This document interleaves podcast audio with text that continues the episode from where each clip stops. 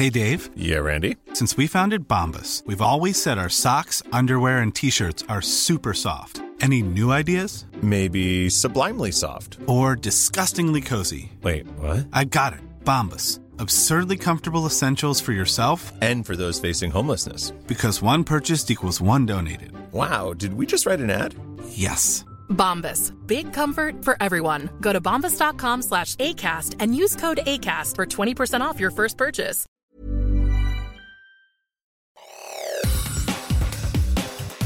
Te saluda Emanuel Anderos y esta es la información que tiene para ti Organización Editorial Mexicana. En una nota que publica El Sol de México, Xochitl Gálvez tiene el 38.3 de las preferencias, en el caso concreto de Beatriz Paredes el 26%, Santiago Krill tiene el 20.1%. Son las tres personas que avanzarían. el comité organizador del Frente Amplio por México dio a conocer este martes que Enrique de la Madrid queda fuera de la contienda por la candidatura presidencial. Galvez, Krill y Paredes van por la final. Xochitl Galvez encabeza las preferencias, seguida por Beatriz Paredes, mientras Santiago Krill se posiciona al final. Enrique de la Madrid reconoció los resultados y felicitó a los tres aspirantes que llegaron a la final. La siguiente etapa en el proceso son los cinco foros regionales, de los cuales el primero tendrá lugar este jueves 17 de agosto en Durango a las 20 horas.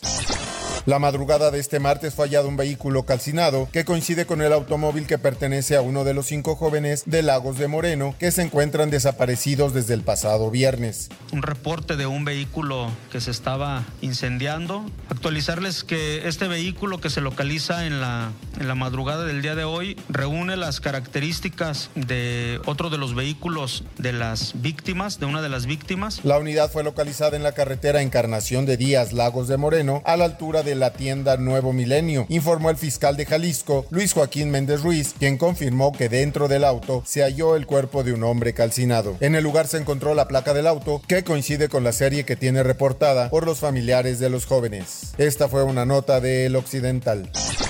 Y con información de El Sol de Tampico, arranca la reubicación del campamento migrante más grande de Tamaulipas. Las personas fueron trasladadas de forma voluntaria al estacionamiento de un antiguo hospital. El nuevo albergue tiene una capacidad para atender a unas 1.200 personas. Después de meses de tener como vecino al río Bravo, migrantes del improvisado campamento que se ubica en esta frontera de Tamaulipas fueron trasladados al nuevo refugio que se habilitó en el estacionamiento de un hospital abandonado en Matamoros. Y al parecer todos los haitianos están en la mejor disposición de venirse.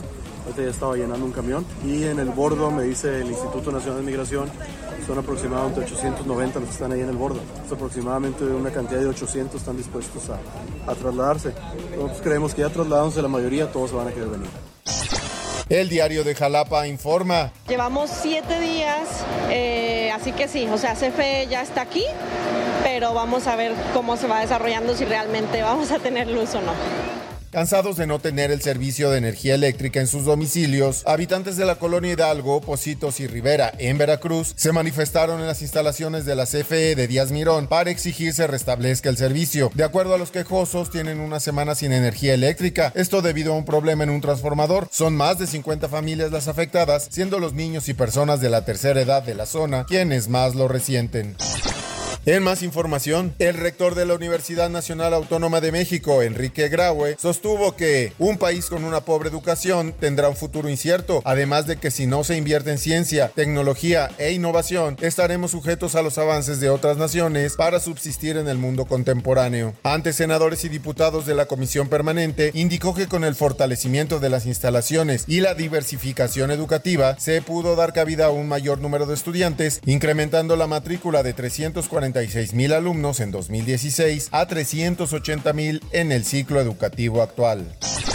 En notas internacionales, Japón conmemoró este martes los 78 años del fin de la Segunda Guerra Mundial con una ceremonia por las víctimas que realiza coincidiendo con el día en que anunció su rendición en el conflicto y con un mensaje para evitar un escenario similar. Unas 1.800 personas, entre representantes gubernamentales y familiares de las víctimas, asistieron a la ceremonia en Tokio, donde el primer ministro nipón Fumio Kishida pronunció un discurso contra la guerra en el que expresó su temor al uso de armas nucleares por parte de Rusia en la contienda a la que ha arrastrado a Ucrania.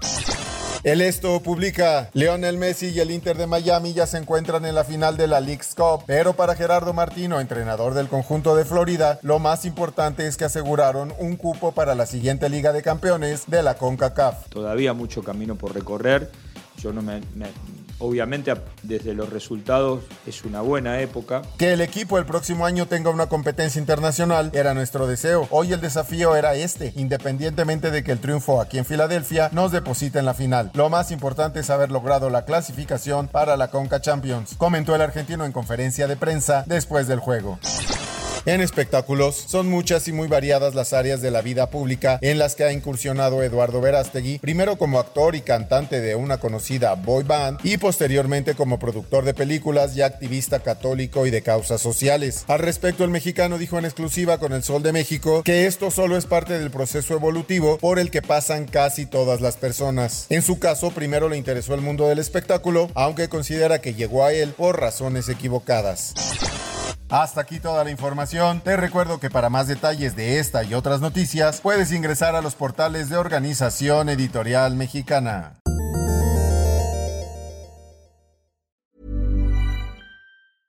Hey folks, I'm Mark Marin from the WTF podcast and this episode is brought to you by Kleenex Ultra Soft Tissues your ally to help tackle your allergy symptoms this season. I love the change of seasons, but nobody loves pollen and all those other things floating in the air that make you sneeze during this nice weather. Kleenex Ultra Soft tissues are hypoallergenic and allergist approved. So fight back against watery eyes and runny noses without worrying about irritating your skin. For this allergy season, grab Kleenex and face allergies head on.